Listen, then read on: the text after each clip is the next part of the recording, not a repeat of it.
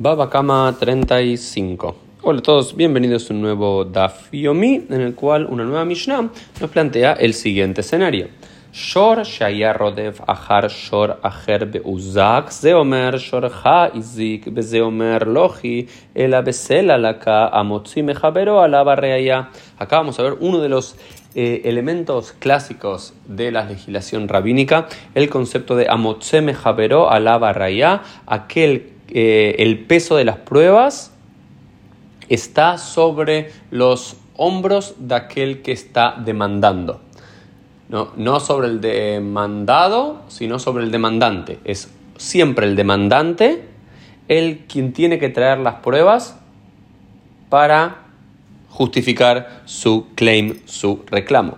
¿Cuál es el caso que el primer caso que plantea la, la Gemara, la Mishnah, como paradigmático? Es el siguiente. Hay un toro que estaba siendo persiguiendo por otro toro. ¿no? Tenemos al toro Aleph que estaba siendo perseguido por toro Bet. Y el toro Aleph, para escaparse del toro Bet que lo estaba persiguiendo, toro Aleph se golpea.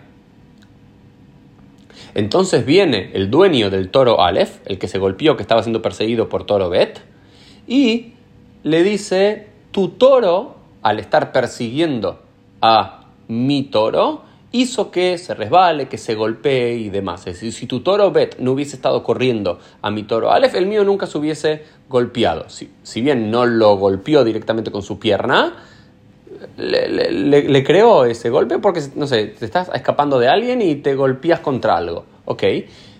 ¿Quién es responsable de ese golpe? Porque alguien estaba corriendo a otro, pero no es que lo golpeó, le tiró una piedra o demás. Entonces, el dueño del toro Bet le va a tener que decir, no, mi toro no, no, no lo hizo nada, estaba corriendo de un lado para el otro, el tuyo también estaba corriendo más adelante y se tropezó con una piedra. La cabacela.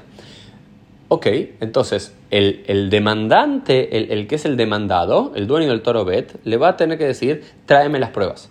Tráeme pruebas, un video, una foto o lo que fuese, estamos hablando en términos actuales, por supuesto, que verifique que es realmente mi toro el que golpeó el tuyo. ¿Por qué? Este, Amotse Mejavero a la barraya. Porque aquel que está demandando es el que te tiene que traer las pruebas. El peso de las pruebas es siempre sobre el, demand... el, dema... el demandante y no el que está siendo demandado. Es uno de los principios generales del Talmud y que se plantea aquí en la Mishnah. Luego la Mishnah da otros ejemplos más y demás, pero la Gemara agrega una complejidad a este principio general que siempre las pruebas reposan sobre los hombros del que está demandando. El segundo es el concepto de Shema y Bari. Bari es cuando uno habla con seguridad. Y el otro, el Shema, es el que habla con inseguridad o el que habla con el, eh, el quizás. ¿no? Porque, por ejemplo, si uno dice, yo estoy seguro que tu toro golpeó al mío, y el otro dice, mira, no lo sé, yo no puedo decir con seguridad de que lo golpeó o no puedo decir con seguridad que no lo golpeó.